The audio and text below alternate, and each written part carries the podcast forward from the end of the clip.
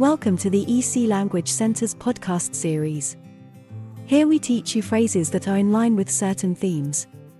You will hear first the sentence in your own language, then it will be repeated twice in English. This gives you a chance to repeat the phrase and have a bit of practice. There are 10 phrases in each episode. Phrases for asking directions. Você sabe onde fica a farmácia mais próxima, por favor? Do you know where the nearest pharmacy is, please? Do you know where the nearest pharmacy is, please? Há algum ponto de referência por perto? Are there any landmarks close by? Are there any landmarks close by? Estou procurando por este endereço, por favor? I'm looking for this address, please. I'm looking for this address, please. Direto em frente.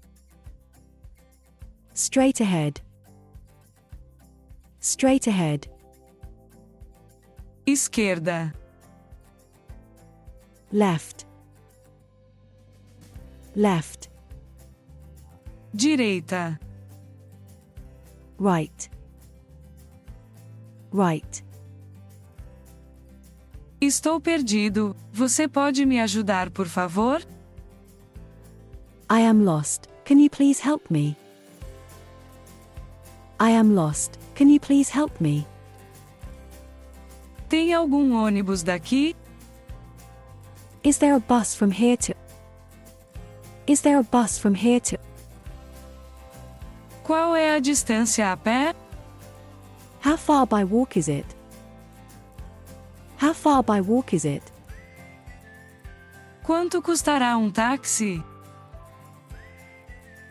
How much will a taxi cost? How much will a taxi cost?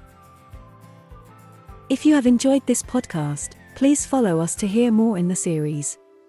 Visit www.ecenglish.com for a list of our courses.